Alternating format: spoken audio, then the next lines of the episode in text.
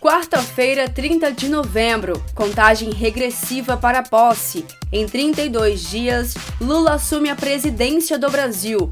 Eu sou Thaisa Vitória e você está ouvindo o Notícias do PT. Fique agora com os destaques do dia.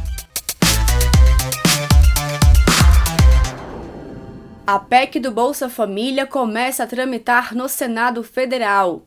O texto recebeu apoio de 29 senadores dois a mais do que o mínimo necessário para começar os debates e análises. A medida abre caminho para combater a fome, atender serviços sociais urgentes e realizar investimentos públicos.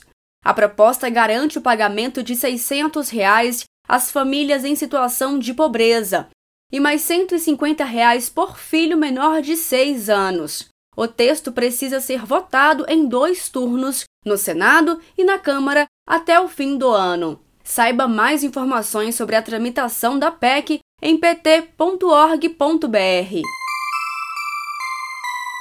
PT na transição. Os grupos técnicos da transição do governo Lula trabalham para entregar os primeiros relatórios ainda hoje. Lula escreveu nas redes sociais: as análises dos grupos de trabalho mostram que teremos muito trabalho pela frente para, junto do povo brasileiro, reconstruirmos o país. Nesta quarta, o vice-presidente eleito Geraldo Alckmin participa de reunião com representantes da CONTAG, a Confederação Nacional dos Trabalhadores Rurais Agricultores e Agricultoras Familiares.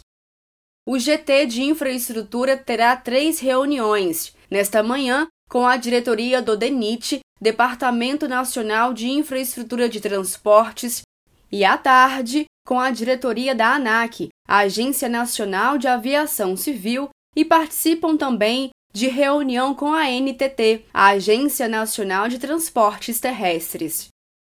O GT da Saúde fará reunião sobre saúde digital na sede da Organização Pan-Americana da Saúde em Brasília. As ex-ministras Marina Silva, Isabela Teixeira e o ex-governador Jorge Viana vão conceder entrevista coletiva pelo GT de Meio Ambiente nesta quarta, às três horas da tarde, no auditório do CCBB. Acompanhe pela TV PT e pela Rádio PT. Grupo de Trabalho de Mulheres denuncia que o desmonte orçamentário de Bolsonaro coloca em risco o Ligue 180, a central de atendimento à mulher. O corte compromete também ações para a promoção da igualdade e para a autonomia econômica em 2023. Janja da Silva acompanhou a reunião e afirmou que as mulheres vão ter participação importante no governo, assim como tiveram na eleição deste ano. Além disso, Janja reafirmou o compromisso feito por Lula durante a campanha de recriação do Ministério das Mulheres.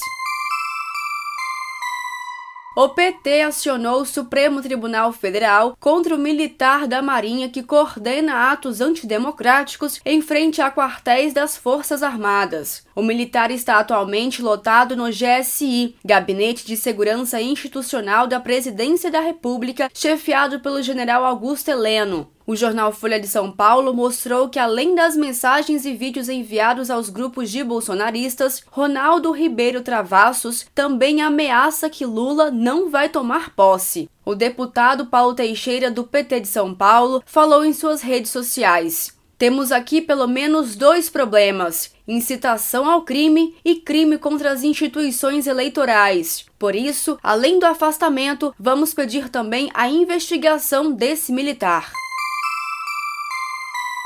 No Brasil de Bolsonaro, a inadimplência de famílias brasileiras e de empresas é alarmante. O recorde dessa vez são as companhias brasileiras. Segundo o levantamento da Serasa Experian, obtido pelo jornal Valor Econômico, o número de empresas inadimplentes cresceu 8,5% em outubro na comparação anual, chegando a mais de 6 milhões. Esse cenário não deve mudar no curto prazo, de acordo com economistas.